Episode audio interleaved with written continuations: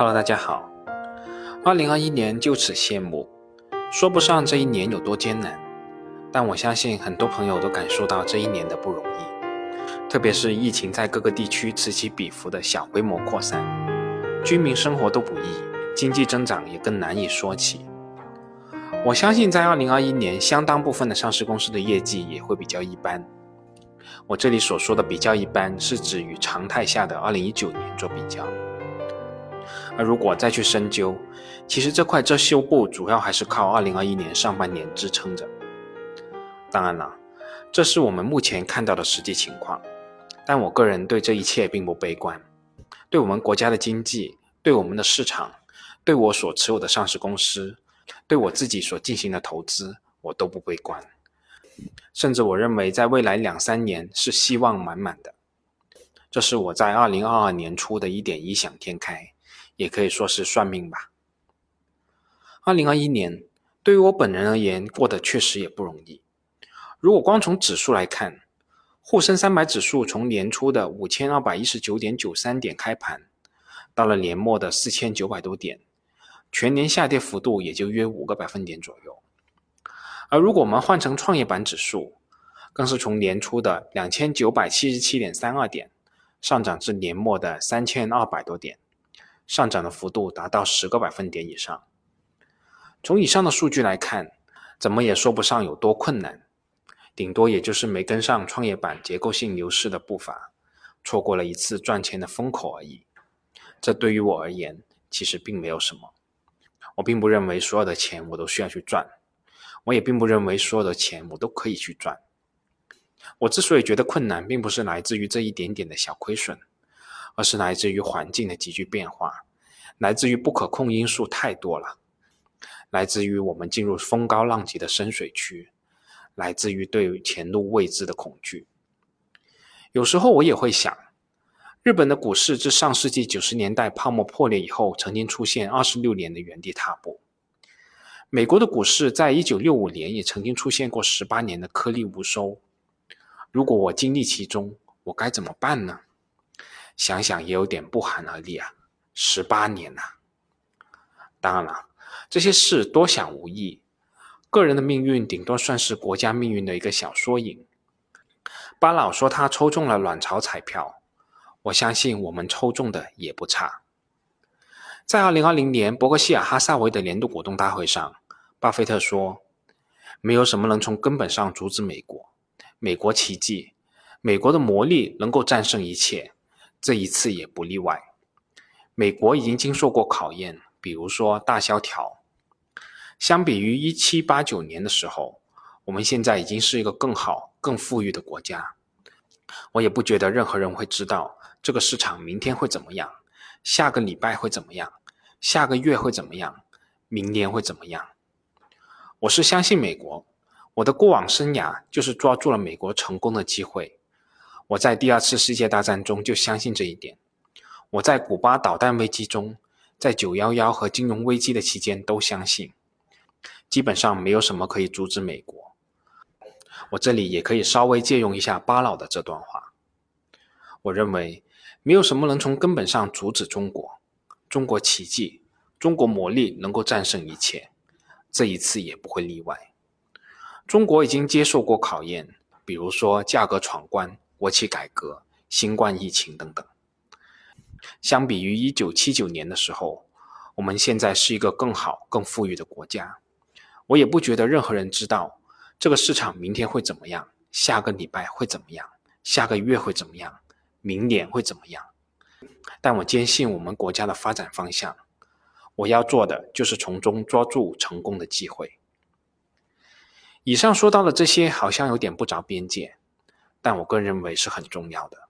什么否极泰来，什么买股票就是买公司，什么坚守静待花开，这一切都建基于国家这艘大船仍然行驶在正确向上的航道上。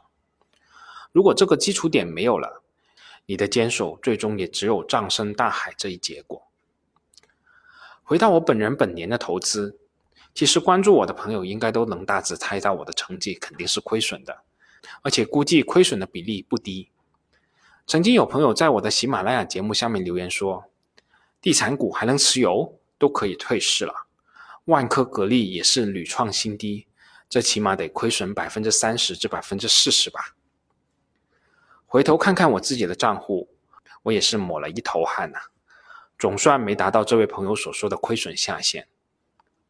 二零二一年全年，我所有的 A 股账户总体收益率为负的百分之十五点七四。如果单独看我持有的三傻和格力，那我今年的结果肯定就是亏损百分之四十了。比如说，格力电器在二零二零年末的收盘价是五十八点九四，而到了现在二零二一年末，而到了现在二零二一年末，格力电器的收盘价仅剩下三十七块了，下跌幅度就达到百分之三十七点一七。万科 A 二零二零年末的收盘价是二十七块四毛五，而到了二零二一年末，仅剩下十九点七六元，下跌幅度也达到百分之二十八点零一。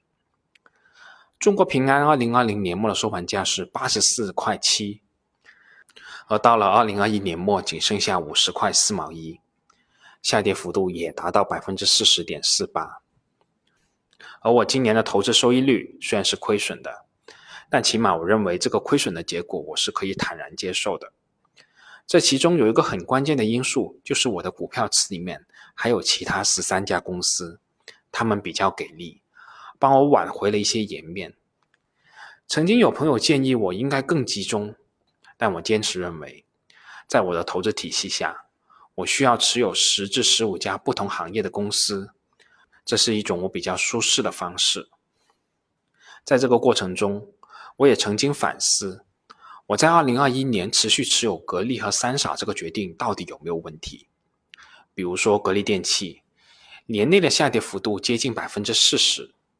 如果可以提前卖掉，不用做这趟垂直过山车，无疑是一件好事。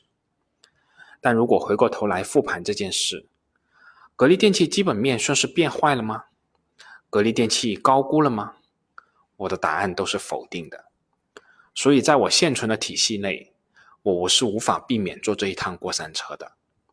而在这个过程中，我的新增资金基本没有继续买入格力电器。